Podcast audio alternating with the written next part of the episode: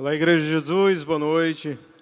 Sejam mais uma vez muito bem-vindos. Você que é membro dessa igreja, você que nos visita, você que nos assiste pela internet, nesse momento ou em qualquer outro dia, é sempre uma alegria estarmos juntos como igreja. Meu nome é Gilberto, continuo me chamando Gilberto. Sirvo essa igreja, na verdade, fui alcançado por Jesus há pouco mais de 21 anos nessa igreja e ao longo desses anos, Deus tem nos dado o privilégio de caminhar com o povo de Deus, com a Igreja de Jesus. E é sempre uma alegria nos reunirmos como povo de Deus. E é uma grande responsabilidade estar aqui com vocês nessa noite. É interessante que você passa o dia se preparando, mas quando chega agora. Ah, mas sim, pela graça, ou na graça e misericórdia de Deus, é, nós cremos que o Espírito Santo de Deus fala aos nossos corações e é com essa esperança, com esse temor, que eu gostaria de refletir com a amada Igreja de Jesus sobre algo que eu gosto muito de, de falar, não só na igreja, mas por onde eu ando, que é exatamente sobre igreja. Esse é um dos assuntos que eu gosto muito de conversar e quando eu fui convidado a, a falar nessa tarde, e já tem algum tempo, algumas semanas, né, que a igreja é muito organizada, então quando você é convidado tem tempo para você pensar.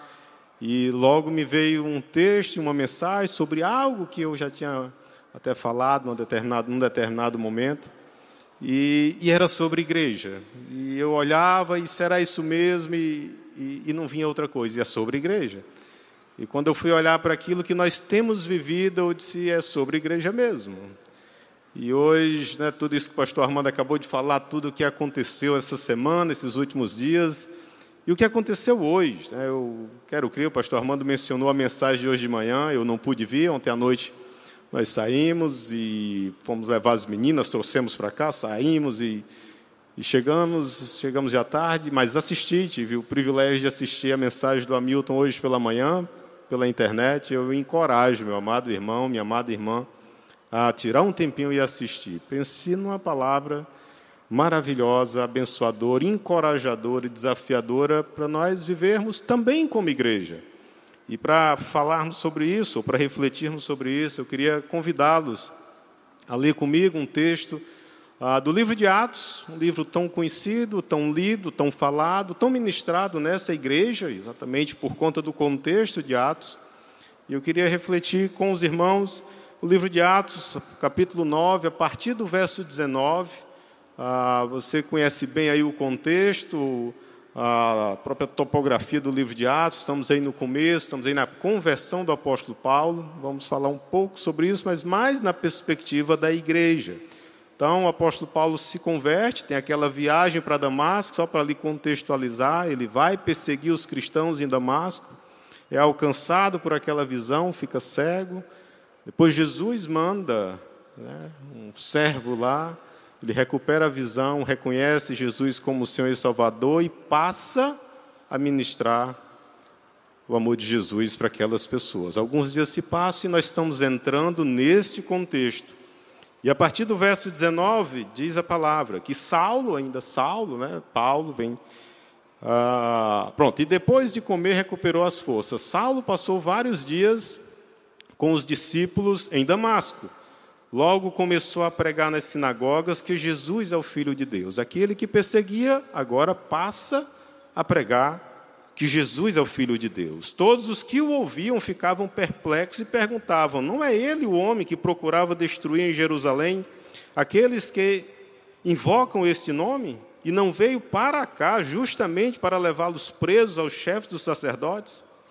Todavia, Saulo se fortalecia cada vez mais e confundia os judeus que viviam em Damasco, demonstrando que Jesus é o Cristo. Pense na confusão. O camarada vai perseguir, quando chega lá, chega anunciando Jesus. Os crentes não acreditavam, os judeus ficaram embaraçados.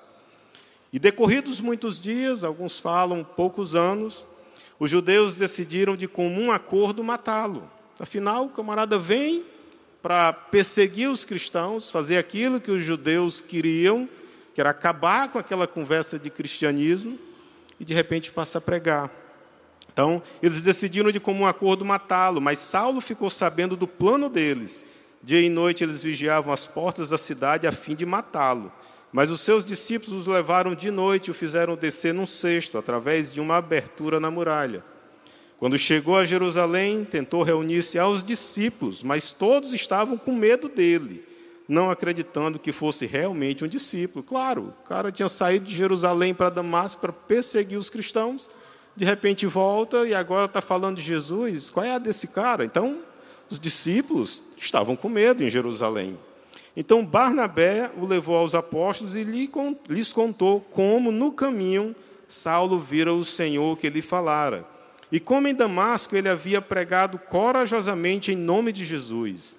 Assim, Saulo ficou com eles e andava com liberdade em Jerusalém, pregando corajosamente em nome do Senhor. Falava e discutia com os judeus de fala grega, mas estes tentavam matá-lo. Sabendo disso, os irmãos o levaram para Cesareia e o enviaram para Tasso, mais ao norte. A igreja passava por um período de paz em toda a Judéia. E é basicamente, ou muito mais sobre essa parte final que eu gostaria de refletir com a igreja. A igreja passava por um período de paz em toda a Judéia, Galiléia e Samaria ela se edificava e, encorajada pelo Espírito Santo, crescia em número, vivendo no temor do Senhor. Amém? Ó oh Deus, ainda na tua presença, Deus, e confiando na tua presença nesse lugar, que nos traz alegria, que nos traz esperança, Deus, que nos traz propósito. Ó oh Deus, no nome de Jesus, Pai, nós nos colocamos na tua presença e agora, depois de termos adorado o teu nome, entoado louvores, nós te pedimos, Deus, que o Espírito Santo do Senhor nos traga entendimento, nos traga convencimento através da tua palavra, Deus. Em nome de Jesus, nos conduz nessa noite, que a tua palavra de fato ah, nos traga entendimento, Deus, daquilo que devemos fazer, de como devemos agir, de como devemos nos portar como igreja, Senhor. Cuida de nós, nos dá direção e que tudo que aqui seja feito, falado e vivido seja para honra e glória do nome de Jesus, Deus. Amém. Amados, como é, eu falei, né, vamos tratar sobre igreja e depois que o, que, que, o texto, que o tema me veio à mente, ao coração, eu fiquei olhando e disse, olha, pensando, como igreja nós temos refletido sobre diversas temáticas ao longo desse ano de 2022. Você que tem andado conosco há mais tempo, é, talvez possa até nos dizer, olha, mês de janeiro, fevereiro e e nós temos trabalhado várias temáticas ao longo desse ano. E, basicamente, o propósito de todas essas temáticas, tudo aquilo que temos falado, é investirmos, é focarmos, é darmos maior atenção aos relacionamentos. Invariavelmente, nossas programações, no grande aqui, ou no pequeno, ou nos pequenos ajuntamentos, dentro ou fora da propriedade, nos GRs, nas dunas, onde quer que seja, espalhados por essa cidade e pelo mundo afora, temos como alvo falar do amor de Jesus através dos relacionamentos. Através dos relacionamentos, nós falamos, testemunhamos do amor de Jesus.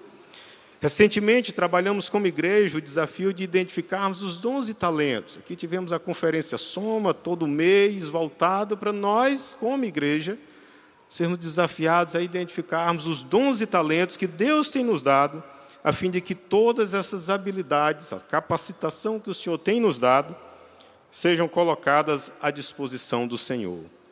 E olhando para frente, né, aqui estávamos olhando para trás, aquilo que já vivemos, e olhando agora para frente, o desafio continua exatamente o mesmo andarmos juntos como corpo, com o propósito de fazermos parte do avanço do reino de Deus aqui na terra. Amém? Este é o nosso propósito, este é o alvo. Nosso investimento tem sido focado cada vez mais nisso, em relacionamento, sobretudo nos dias atuais, em que os relacionamentos são tão superficiais, são tão fluidos, para usar a, a terminologia do momento. Tudo que temos feito tem esse propósito: investir, colaborar, servir a Deus com o objetivo de ver a igreja de Jesus prevalecer na terra. E é exatamente sobre isso, como eu falei ainda há pouco, que eu gostaria de refletir com os irmãos nessa igreja. Como viver a igreja que prevalece? Como é que podemos viver a igreja que prevalece, de repente, em dias tão difíceis? Amados, temos vivido tempos de muita agitação, muitos ruídos, muita discórdia, muita incompreensão, muita intolerância, e a verdade é que não é de hoje, tampouco é fruto apenas da pandemia. Por vezes nós olhamos tudo o que acontece agora porque a pandemia, é verdade, a pandemia mudou tudo. Mas toda essa agitação não é só fruto da pandemia. Em verdade, ao longo da história, o homem tem se lançado contra os projetos de Deus, tentando a todo custo destruir tudo aquilo que Deus desenhou e estabeleceu para a sua criação. Invariavelmente, o povo, a história mostra como o povo, o homem, tem se lançado contra os projetos de Deus.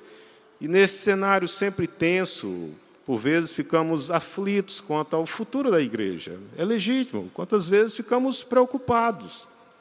Afinal, será se a igreja de Jesus vai sucumbir em meio a tantos ataques? Você já pensou sobre isso? Será que a igreja vai continuar, vai conseguir, vai chegar a 2050? Será se a igreja de Jesus vai prevalecer? Eu lembro que eh, não tem tantos anos, ou há alguns anos, é, o pastor Armando já chamava atenção, ou nos alertava, e a ideia de viver igreja, nossa casa, nossa igreja, e os grupos pequenos, os grupos de relacionamentos. Ele dizia, eu acho que depois que surgiu a situação da gente não poder vir aqui à tenda, ele acho que ficou preocupado agora com o que fala, né, pastor? Mas olha, vai chegar um dia que a gente não vai poder se reunir. E às vezes coisas piores do que isso já. O pastor Armando já nos alertava: olha, pode chegar um dia que você não tem a liberdade de falar. E nesta noite, queridos, eu gostaria exatamente de refletir sobre esse texto que lemos ainda há pouco, né? voltando para o texto. Afinal de contas, por que escolhemos, ou por que escolhi capítulo 9 de Atos, essa última parte do capítulo?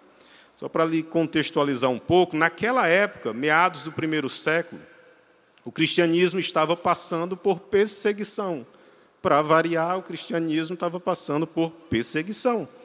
E não eram simples ataques nas redes sociais. Não era isso que acontece hoje em dia, que é triste muitas vezes até você ver a igreja de Jesus nessa discussão tola de, entre irmãos nas redes sociais.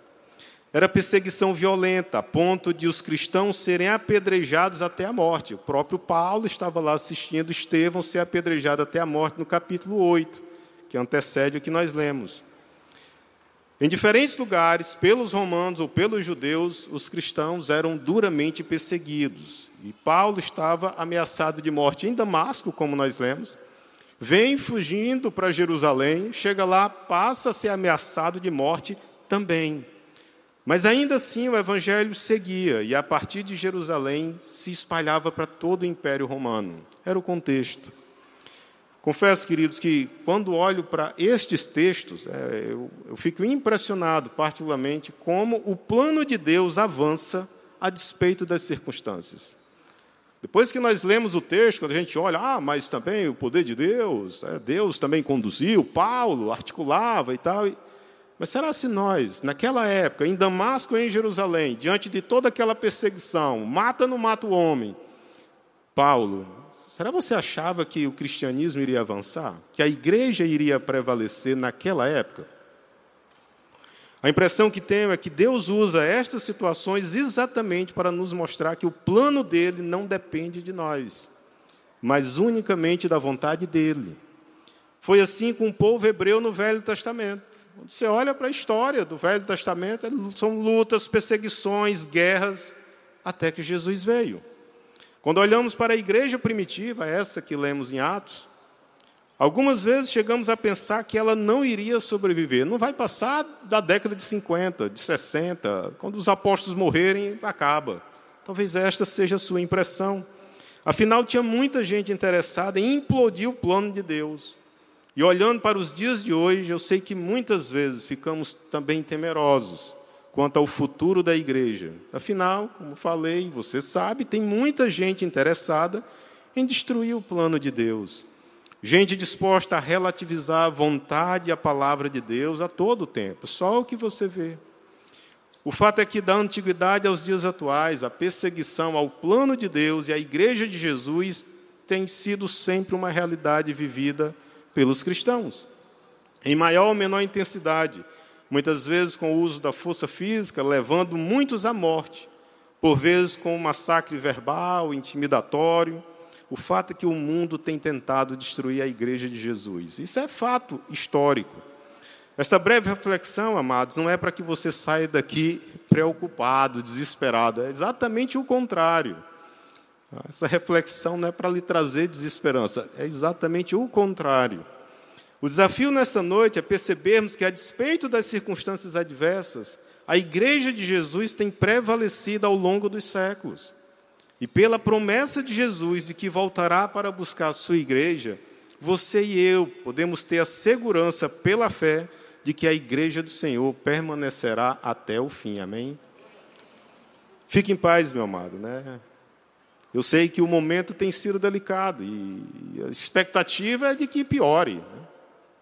A sociedade caminha de mal a pior, as aflições da vida e os ataques ao reino de Deus são reais, mas o mesmo Deus que conduziu a história até aqui há de completar a sua obra a despeito das circunstâncias. Eu creio nisso.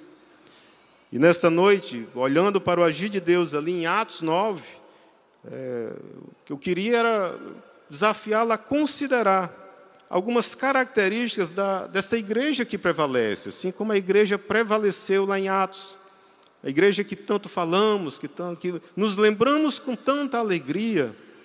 Olhando para aquela igreja, né, o que, é que nós podemos extrair dali, características, atitudes, que fazem, ou que fizeram que aquela igreja prevalecesse, e que nos faz acreditar que essa igreja, em nome de Jesus, há de prevalecer. Então, para você não se assustar, né? tem livros que escrevem muitas, eu, não, eu vou só falar de quatro, tá bom? Então não se assuste, nós vamos sair hoje ainda, em nome de Jesus, daqui, tá bom? Então, uma primeira característica, compreende que Deus está no controle. A igreja que prevalece, ela tem que compreender que Deus está no controle. Jesus é o Senhor da igreja. Essa é uma característica fundamental da igreja que prevalece. Amados, como falei, eu sei que quando olhamos para o contexto que vivemos, ficamos impactados, entristecidos e por vezes preocupados, legitimamente, afinal de contas, amamos a igreja de Jesus e quantas vezes declaramos isso no louvor e em tantas outras oportunidades. E ficamos preocupados com desenrolados acontecimentos em relação a esta igreja, que Jesus veio, morreu por essa igreja, pela igreja dele. São muitas vozes, muitos ruídos e muitas manifestações, especialmente contrárias àquilo que acreditamos que seja vontade de Deus expressa na Sua palavra. E quando nos deparamos com isso, temos a tendência de ficarmos preocupados. Afinal, será se a igreja vai realmente suportar tudo isso? Será se quando o pastor fala que a igreja prevaleceu, e quando, ou então quando cantamos, né, aquela linda canção, acho que a segunda música que Rafios que nos conduziu aqui, Ninguém pode parar a igreja de Jesus. Você cantou isso nessa noite, eu cantei também. Você entende de fato o impacto disso que você está falando? Você, você crê de verdade nisso que você acabou de cantar? Nesta geração da comunicação instantânea, será possível a igreja resistir aos ataques, aos desvirtuamentos que são feitos acerca da vida e da obra de Jesus? E aí chegamos a pensar, mas será que Deus está vendo tudo isso? Se pudéssemos abrir aqui, talvez você levantasse a mão. Ah, eu já pensei. Eu já achei que Deus não estivesse olhando, tivesse perdido, como diz o cearense, chutou o pau da barraca. Será se ele perdeu o controle? Não, talvez Deus já não conseguiu, não. Né? O mundo, terceiro milênio. Em meio a tudo isso, por vezes vamos da preocupação à desesperança e achamos que a igreja está fortemente ameaçada e se nós não cuidarmos, ela irá para o espaço. Amados, eu entendo o amor, o zelo e o cuidado que cada um de nós tem com a igreja de Jesus, mas antes de nos colocarmos como parte da solução para contermos tudo isso que tem acontecido com a igreja, compreenda que Deus continua no controle. Reconheça que a igreja é do Senhor e, principalmente, que o maior interessado em preservar sua igreja é o próprio Jesus. Na verdade, foi ele quem morreu por ela. Eu não estou dizendo, amado, que você não deve estar atento, que você não deve pedir a Deus discernimento, nem tampouco que você deverá relativizar as coisas do reino. Nada disso. O desafio nesse primeiro ponto é compreender que mais interessado do que qualquer um de nós quanto ao futuro e prevalência da igreja é o Senhor. E Ele continua no controle de todas as coisas. Mesmo nesse mundo caído, do jeito que as coisas estão, Deus continua no controle de todas as coisas e o Senhor continua sendo o dono da igreja. Aliás, embora tenhamos a tendência de acharmos que nossa, nossa existência na terra é sempre o período mais difícil, quando olhamos para a palavra de Deus, percebemos que a igreja tem sido constantemente insultada e perseguida. É natural, nós olhamos, ah, bom era naquela época. Na época de Paulo não tinha as redes sociais, os grupos que atacam os evangélicos. A gente sempre acha que o nosso período é o pior, mas a história registra não necessariamente isso. A Bíblia registra que o ministério de Jesus foi extremamente agitado. Você conhece, ou você sabe. Jesus foi constantemente perseguido pelos judeus, pelos romanos e tentado fortemente pelo inimigo de Deus. Não houve trégua para Jesus. Após a morte e ressurreição de Jesus, a igreja teve início, os irmãos foram perseguidos de forma violenta, muitos deles pagando com a morte a própria confissão de fé. E ainda assim, olhando para o texto que acabamos de ler, Atos 9, a Bíblia registra que naquele momento da história a igreja passava por um período de paz. O texto diz no finalzinho que a igreja passava por um período de paz na Judéia, Galiléia e Samaria. E embora isso não signifique que estava tudo muito bem, não tinha problema, não é isso, pois o próprio Paulo continuava sendo perseguido pelos judeus, os quais queriam matá-lo, o fato é que a situação política daquela região tinha sido alterada por conta dos próprios problemas do Império Romano. Acredita-se que a mudança do imperador de Roma, naquele momento, voltou a atenção dos líderes judeus para o imperador que estava vindo, com decisões que atacavam diretamente a fé dos judeus. Então, eles estavam mais preocupados com o imperador do que mesmo com os cristãos. Por conta disso ou daquilo, os líderes judeus que antes estavam relativamente alinhados com os líderes romanos, agora tinham que cuidar deste problema com o novo imperador. E assim a igreja de Jesus teve um certo alívio, um pouco mais de tranquilidade, enquanto os seus perseguidores estavam voltados meio que um contra o outro. Amados, quando olho para os acontecimentos no Velho Testamento, nesse ponto específico da igreja de Jesus, seja quando há uma perseguição à igreja e o povo tem de se espalhar, seja quando vive em paz, ainda que momentânea, e o povo se fortalece mais, vejo em tudo isso a graça, a misericórdia e o controle de Deus sobre todas as coisas, especialmente sobre a igreja de Jesus. É impressionante quando você vai olhar a condução que Deus deu no início do cristianismo, como que o cristianismo que tinha tudo aos olhos humanos para ser aniquilado naquele momento, depois da morte de Jesus, como que Deus operou para que o cristianismo se espalhasse. Fique certo de que Deus não enviou Jesus para cumprir a promessa, pagar o preço pelos nossos pecados, nos dar esperança de vida eterna, inaugurar a igreja, para depois abandonar esta mesma igreja. Não, não foi para isso que Deus mandou Jesus. Assim como Deus cumpriu a promessa feita lá no início da criação, de que resgataria o homem, tenha certeza de que Jesus cumprirá a promessa de vir buscar a sua igreja. Amém? Até que esse dia chegue, fique certo que Deus continuará no controle da igreja. Nada, absolutamente nada, acontecerá contra a igreja de Jesus sem que Deus permita. E tudo, absolutamente tudo, acontecerá quando Deus assim o quiser. Como eu disse, amado, essa conclusão não é uma carta branca para ficarmos apáticos, indiferentes e acomodados diante dos acontecimentos. Ter essa compreensão significa que nos cabe ter o discernimento do que está acontecendo, agir com sabedoria diante dos fatos, manter os olhos voltados para o Senhor e orar para que Deus complete Sua obra no tempo e da forma que lhe aprouver. Até lá, meu amado, Ele vai sustentar a igreja. Por isso, igreja que prevalece, os meus olhos, vive em paz, a despeito das circunstâncias. Certamente já vivemos muita coisa, e Deus sabe o que viveremos daqui para frente. mas creia que é Ele quem sustentará a igreja. Por isso, amados, né, em tempos de tanta, de tanta discussão, de tanta confusão, ah, especialmente nas redes sociais, algo que parecia que ia ser tão bom, que ia só trazer benefícios, de repente a gente faz um mau uso disso. Ah, tenha cuidado para que você ou nós não fiquemos batendo boca ou nos insultando reciprocamente. Deus está cuidando da igreja dele e há de cuidar até o fim.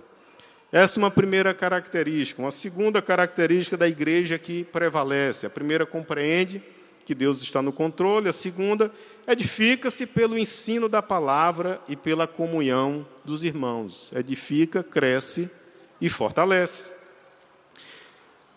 Amados, uma outra característica muito clara, olhando para o texto de Atos 9, é de que uma igreja que prevalece, ela se edifica, cresce e se fortalece como corpo, como organismo vivo. Embora o verso 31 do capítulo 9, que lemos ainda há pouco, o último versículo, não nos diga diretamente como isso acontecia, como essa edificação e crescimento acontecia, quando olhamos para o contexto daquela igreja, voltando lá para Atos 2, temos a visão clara de como uma igreja que prevalece é edificada. Exatamente no capítulo 2 de Atos, né, o texto tão conhecido, talvez o mais conhecido de Atos, ou um dos mais, mas que ironicamente parece que não damos a devida importância. Isso porque quando você olha lá no capítulo 2, a Bíblia traz a fórmula de se viver igreja, a qual especificamente quanto à edificação, diz o texto que os irmãos da igreja primitiva, ou da igreja de Atos, como costumamos chamar, eles se dedicavam ao ensino dos apóstolos e à comunhão. Lembrando que ali eles tinham o Velho Testamento, o Novo Testamento, naturalmente, não havia sido escrito, ainda as cartas, né? Paulo ainda estava escrevendo as cartas. Então, eles se dedicavam ao ensino, aquilo que os apóstolos ensinavam, e a comunhão, ao partir do pão e as orações. Todos estavam cheios de temor e muitas maravilhas e sinais eram feitos pelos apóstolos. Amados, a igreja que prevalece é edificada pelo ensino da palavra e pela comunhão entre os, entre os irmãos. Por mais que tentemos, como igreja, oferecer várias programações, para crianças, adolescentes, jovens, adultos, solteiros, casados, surfistas, não surfistas, gente que gosta de subir morro, gente que não gosta. Para todo mundo tem alguma coisa acontecendo, não é verdade? O fato é que estas atividades só fazem sentido se o propósito maior for o ensino da palavra. Aliás, foi para isso que fomos chamados. Quando você olha Atos, capítulo 1, verso 8, está lá o início do, do livro de Atos. Diz o texto, né, que, mas receberão o poder quando o Espírito Santo descer sobre vocês e serão o quê? Minhas testemunhas. Nós somos chamados para ser testemunhas de Jesus, daquilo que Ele tem feito, inclusive na nossa vida. Foi para isso que fomos chamados, para sermos testemunhas, para falarmos uns com os outros, através dos nossos relacionamentos, o que Deus tem feito, o que Jesus tem feito na minha vida. Ou ao longo da história. Por isso, compreenda que uma igreja que prevalece busca edificação verdadeira na palavra de Deus. Seja leitura da Bíblia, na pregação no grande culto, na reunião do GR, seja em toda e qualquer situação em que o povo de Deus se reúne como igreja para celebrar e adorar o nome do Senhor. Assim como membro desse corpo que deseja ver a igreja prevalecer, invista na leitura e no aprendizado da palavra seja parte da edificação da igreja do Senhor através do ensino da palavra. Talvez isso lhe proporcione muito mais condições de ter discernimento e fazer uma leitura daquilo que realmente acontece. E não ficar flutuando entre um vídeo que você assiste o camarada diz, agora acaba. E aí eu assisti outro, não, talvez haja esperança. Porque você não conhece a palavra. Então, em nome de Jesus, como igreja, e eu falo isso, nós temos vivido ah, na perspectiva, nossa casa, nossa igreja. Nós somos a igreja do Senhor. Então, a igreja que prevalece, ou para que a igreja prevaleça, nós precisamos nos edificar através da palavra de Deus. E ao longo desses anos, eu já contei um pouco a minha história, eu me converti em março de 2000, lá no 7 de setembro. Eu costumo brincar que eu já sou da geração pós-exílio, né? então Já cheguei no 7 de setembro. Então, em março de 2000, 26 de março, me converti lá. Me batizei aqui dia 6 de agosto, no tanque que ficava ali. E quando conheci a IBC, foi a primeira igreja evangélica que fui, igreja de crente, por conta de uma amiga de faculdade que começamos a namorar na aula da saudade. E aí fomos à igreja. E, e eu era um cara muito chato, não conhecia a Bíblia, mas me achava muito religioso. E aí eu ia, mas eu voltava e olhava na Bíblia se o que aquele camarada que está aqui, que ele tinha falado, ele realmente estava na Bíblia ou se ele estava inventando. Porque, vai, profunda ignorância, não, não conhecia nada, mas achava que, de repente, o cara está manipulando a palavra.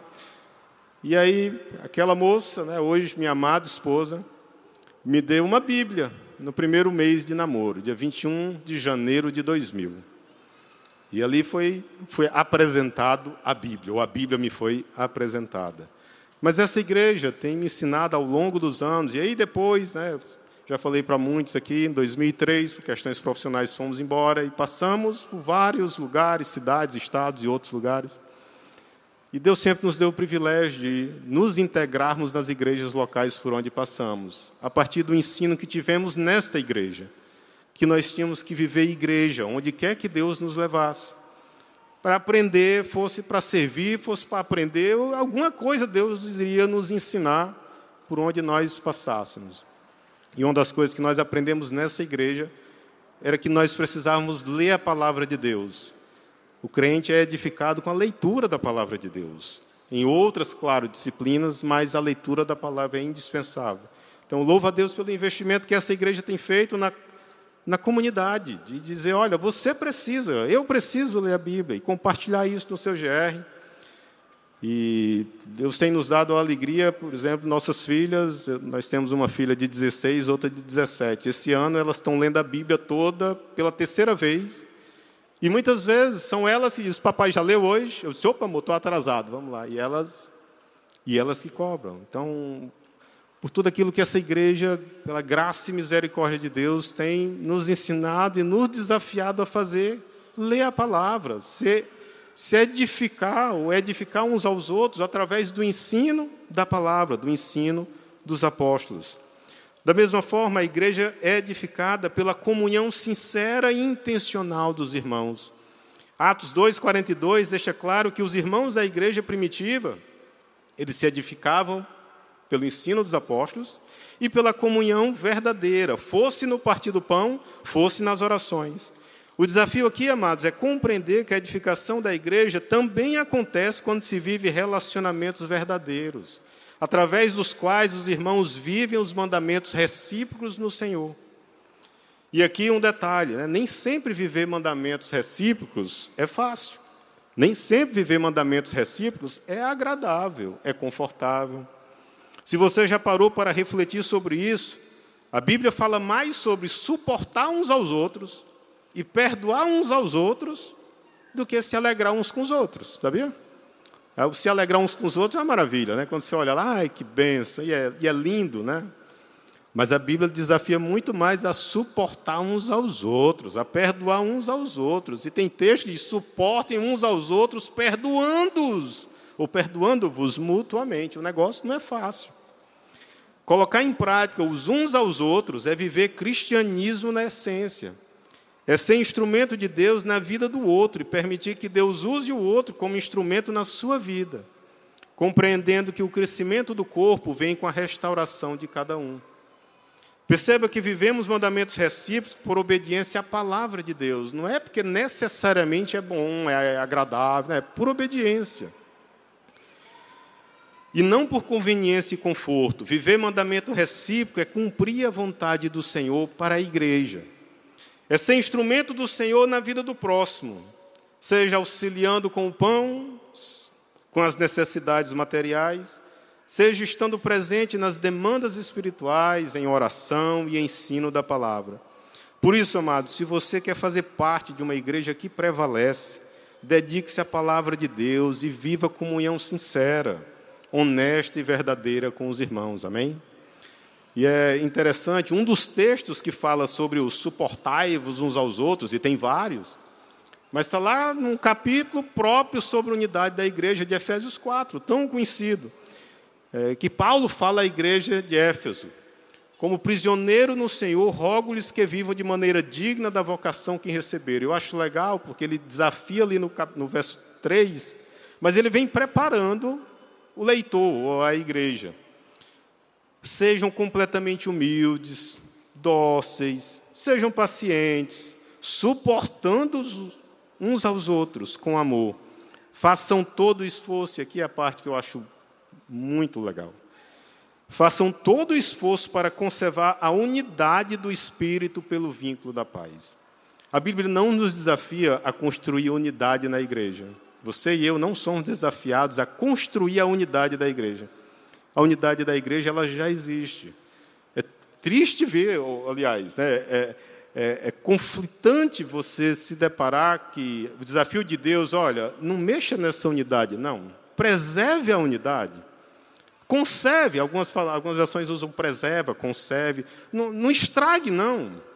Porque, e o texto segue, é um só Senhor, um só Espírito, um só corpo, uma só esperança, e o texto segue. Então, em nome de Jesus, não estrague a unidade que o Espírito de Deus traz, ou dá, ou confere, ou já construiu na igreja. Esse é o desafio. Na comunhão sincera dos irmãos. Em nome de Jesus, viver a unidade, conservar a unidade que o Espírito já nos conferiu. Em nome de Jesus, tenhamos cuidado, suportemos, perdoemos, vamos, vamos em frente. Essa é uma segunda característica da igreja que prevalece, que ela se edifica através do ensino da palavra, da comunhão dos irmãos. E a terceira característica, para nós caminharmos para a quarta e última, é que a igreja que prevalece, ela caminha na dependência do Espírito Santo. Ela segue a direção que Deus apresenta. Essa é uma terceira característica. Deixa eu beber água.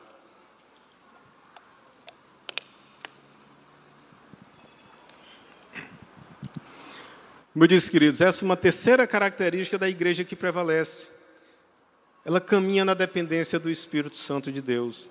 Amados, se cremos que a igreja é do Senhor, nossa atuação deve seguir a direção que o próprio Deus apresenta. É dele, não é minha e não é sua. Então, é o próprio dono da igreja quem apresenta a direção. Assim como o povo hebreu caminhou no deserto por 40 anos, sendo direcionado como diz lá em Êxodos 3 e 21, durante o dia, por uma coluna de nuvens, e durante a noite, por uma coluna de fogo. A direção da igreja de Jesus é feita pelo Espírito Santo de Deus. É Ele quem apresenta o rumo, o trajeto e a forma de avançar com o reino de Deus aqui na terra. Devemos, portanto, estar sensíveis à direção do Espírito Santo de Deus. Sabemos qual é o alvo, mas precisamos estar sensíveis à condução do Espírito Santo para termos a direção correta do trajeto a ser seguido. Nosso alvo é testemunhar do amor de Jesus. Nossa missão, na verdade, é testemunhar o amor de Jesus, como diz lá Atos 1,8. No próprio livro de Atos, há um texto, né, no capítulo 16, que é muito pedagógico quanto à necessidade de estar sensível à direção do Espírito de Deus. Diz o texto que Paulo chegou a Derbe, no capítulo 16, estamos agora lá no capítulo 16, já na segunda viagem de Paulo, onde vivia Timóteo. Lá falaram do Evangelho, de tudo que Deus estava fazendo em outras cidades e as igrejas eram fortalecidas. Naquela ocasião, o desejo deles era seguir para a Ásia, migrar um pouco mais, olhando para o norte, um pouco mais para a direita. Mas olha o que diz o texto, Atos 16, capítulo, aliás, capítulo 16, versos de 5 a 8. Assim as igrejas eram fortalecidas na fé e cresciam em número cada dia. Paulo e seus companheiros viajaram pela região da Frígia e da Galácia, tendo sido impedidos pelo Espírito Santo de pregar a palavra na província da Ásia. E às vezes você olha assim, mas vem cá, não estava tudo caminhando tão bem. Começa o texto no verso 5, dizendo que eles eram fortalecidos e cresciam a cada dia. E eles, olha, agora a gente vai para a Ásia aqui, mais à direita, ao leste, e vamos invadir aqui a Ásia. E o Espírito de Deus, não, não é para aí que vocês vão, não. Mas, poxa, estamos fazendo tudo certo. Mas Deus tinha outro propósito, tinha outra direção para aquela viagem, para aquela caminhada que Paulo estava trilhando. Amados, embora estejamos desejosos de fazer mais e melhor para Deus, buscando levar o melhor louvor, a melhor mensagem, programas mais variados, a obra do Senhor avança, o reino de Deus se espalha e os corações são restaurados pela condução, pelo convencimento e pela obra do Espírito Santo do Senhor. Amém? Não é a habilidade de quem fala, é a forma que Deus age na vida e no coração de cada um. Não é pela nossa força, pela nossa capacidade de fazer mais e melhor. Se procuramos fazer com excelência, assim fazemos porque nosso Deus merece o melhor e não porque seremos nós que iremos convencer o outro. A Bíblia diz que é o Espírito Santo quem convence do pecado, da justiça e do juízo, não é isso? Nós conhecemos o versículo, mas às vezes achamos que não, talvez a gente precisa dar uma força adicional. De repente, o espírito, muita gente, agora população está aumentando. Eu vi hoje a matéria que 8 bilhões no final do ano, algo dessa natureza. Não sei a, a origem do dado, tá certo? Depois, se não for exatamente 8 bilhões, não, não me culpe, não, tá certo? Ah, se você observar bem o verso 31 do capítulo 9 de Atos, a Bíblia nos diz que a igreja crescia em número a partir do encorajamento do Espírito Santo. Está lá no finalzinho do verso 31. A igreja não prevalecia porque Paulo era intelectual e profundo conhecedor da palavra. Ele era tudo isso. Esses atributos foram usados por Deus para que ele pregasse o evangelho aos gentios, mas os corações foram alcançados pela ação e condução do Espírito Santo de Deus. Uma igreja que prevalece, que avança com o reino de Deus aqui na terra, que cresce em número, deve estar sensível à direção do Espírito Santo de Deus. Esta a terceira característica. A igreja compreende, né, ou busca viver na direção do Espírito Santo de Deus. E a quarta e última característica da igreja que prevalece, para nós caminharmos para o final, vive no temor do Senhor. Ela compreende tudo isso que nós falamos, que a igreja é do Senhor, que ela se edifica através do ensino da palavra de Deus, da comunhão, ela caminha na direção do Espírito, mas ela vive também no temor do Senhor. Amados, quando compreendemos que a igreja é do Senhor, parece que às vezes não temos a real percepção da seriedade dessa declaração. Parece que passou a ser tão comum nós dizermos que a igreja é do Senhor, que Jesus é o Senhor da igreja, e nós vamos fazendo esse meio que trocadilho de palavras sem nos ater para a relevância, a seriedade dessa declaração, daquilo que nós estamos falando. Se a igreja é do Senhor, eu preciso considerar que nós estamos tratando daquilo que não é nosso que nos é colocado nas mãos em confiança e que tudo que fazemos não é para nós, mas para o Senhor. Nesse ponto, o texto que lemos, no verso 31 do capítulo 9, aponta que essa característica da igreja que prevalece, com muita clareza, né? aponta essa característica com muita clareza. A igreja era edificada, encorajada pelo Espírito Santo, crescia em número, mas vivia no temor do Senhor. Os irmãos não perdiam a perspectiva de que tudo era do Senhor, tudo aquilo era do Senhor. E nós, como crentes em Cristo, não podemos perder essa perspectiva. É claro que é normal. Ah, você não, nossa igreja, ah, e aquela tenda é nossa igreja, e nós falamos disso, e é legal, isso faz parte, desse, para usar a palavra da moda, dá o, dá o senso de pertencimento. Né? Então, é, é muito bacana essa identificação que temos como, como igreja. Mas não podemos perder a perspectiva de que essa igreja que é do Senhor, nós precisamos seguir e aceitar aquilo que Ele quer e determina que seja feito. Aqui talvez você me pergunte, mas afinal, o que é viver no temor do Senhor? É, parece uma daquelas expressões, aqueles conceitos indeterminados. Temor do Senhor, o que é temor do Senhor? E é ter medo, é, é ficar achando que Deus vai castigar. O que é temor do Senhor? E, e é natural, ou é comum essa indagação. Queridos, para tentar clarear o entendimento, podemos dizer que temer ao Senhor é lhe devotar respeito, obediência e honra. Isso é temer ao Senhor, você ter temor do Senhor. Quando falamos de respeito, tradicionalmente o povo judeu, e o povo judeu é reconhecido por esse respeito a Deus, o povo judeu tinha no temor do Senhor o próprio princípio da sabedoria. Quando você olha para Provérbios, para Salmos, a Bíblia diz que o temor do Senhor, Salmos 111, 10, que o temor do Senhor é o princípio da sabedoria. Bom entendimento tem todos os que cumprem os seus mandamentos. O seu louvor permanece para sempre. Este reconhecimento do povo judeu demonstrava respeito a quem Deus é. Se Deus é o Senhor Todo-Poderoso, Criador do céu e da terra, a base da sabedoria é, no mínimo, demonstrar respeito a este Deus, ser temente a Ele. A igreja que prevalece precisa ter essa percepção. Viver no temor do Senhor como demonstração de respeito ao Senhor da igreja. Essa é uma das partes do temor do Senhor, o respeito. A outra base do temor do Senhor é a obediência. Esta é a parte talvez mais conhecida, o que talvez nos desafia mais. Daquilo ou naquilo que precisamos fazer na nossa relação com Deus, que é obedecê-lo. Podemos até não fazer, mas nós sabemos que precisamos obedecer. E talvez, se pudéssemos aqui fazer a enquete, o tempo não nos permite, fique tranquilo, de que foi que nessa semana você ou eu sabíamos que não devíamos ter feito mas decidimos desobedecer a Deus. Então, isso não, revela não ter temor ao Senhor, quando nós sabemos o que deve ser feito e não fazemos, decidimos desobedecer a Deus. Amados, não há como cumprir a vontade de Deus, viver a igreja que prevalece sem a disposição no coração de obedecer a este Deus. Viver no temor do Senhor é obedecer à vontade do Senhor. Isso é tão sério que a Bíblia, ao tratar da nossa relação com Jesus, é, é muito firme. Diz lá no texto de 1 João, capítulo 2, versos 3 a 5, um texto também muito conhecido.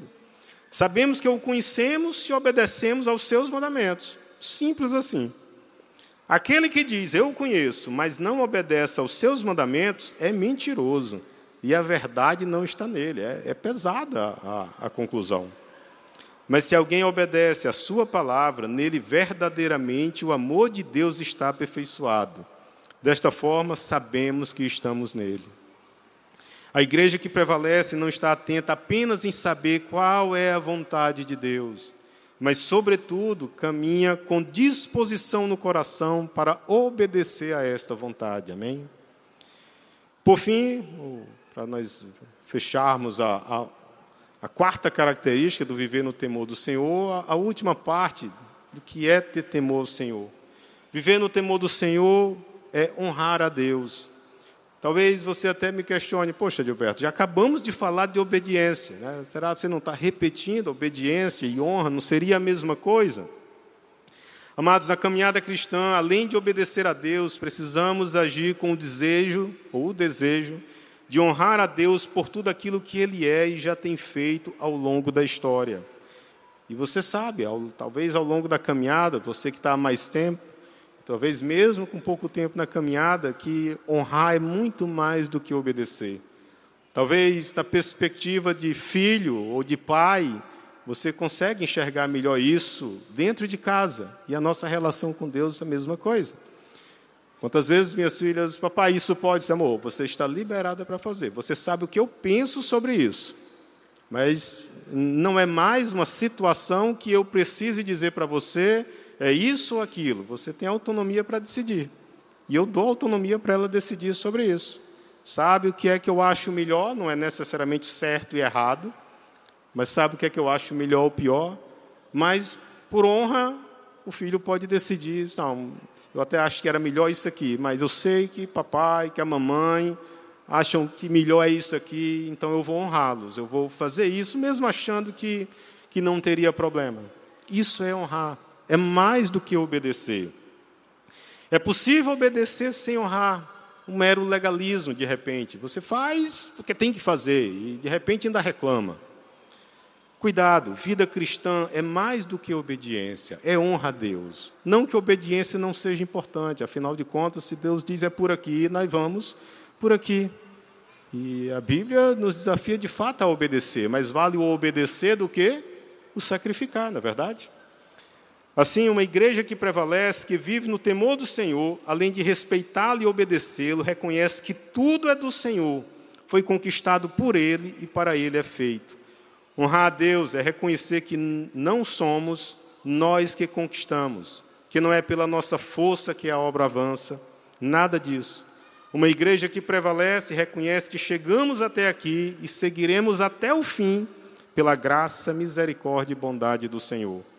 E aqui, amados, eu, eu louvo a Deus, como já falei ainda há pouco, pela vida dessa igreja, pela vida de cada um dos amados irmãos dessa igreja ao longo da história, desses anos, que tem prevalecido a despeito das circunstâncias. Essa igreja tem prevalecido não porque os tempos eram ou estão fáceis, não porque a economia era favorável, agora está tudo muito bem. Nada disso. Ah, o pastor Armando falou um pouco quando chegou aqui. Grupo de louvor pode subir.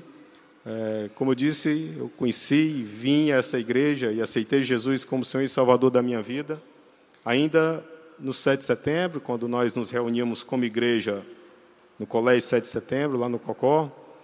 E, e é muito gratificante o privilégio que Deus nos dá de ver o agir de Deus na vida da igreja a despeito das circunstâncias mesmo quando parecia que não daria. E por onde Deus nos deu o privilégio de caminhar em outros lugares, outros contextos, outras igrejas fora de Fortaleza, é impressionante ver como Deus cuida da igreja dele. E essa igreja, a igreja do Senhor, vai prevalecer até o fim. Na verdade, essa igreja tem prevalecido porque Deus continua no controle dela.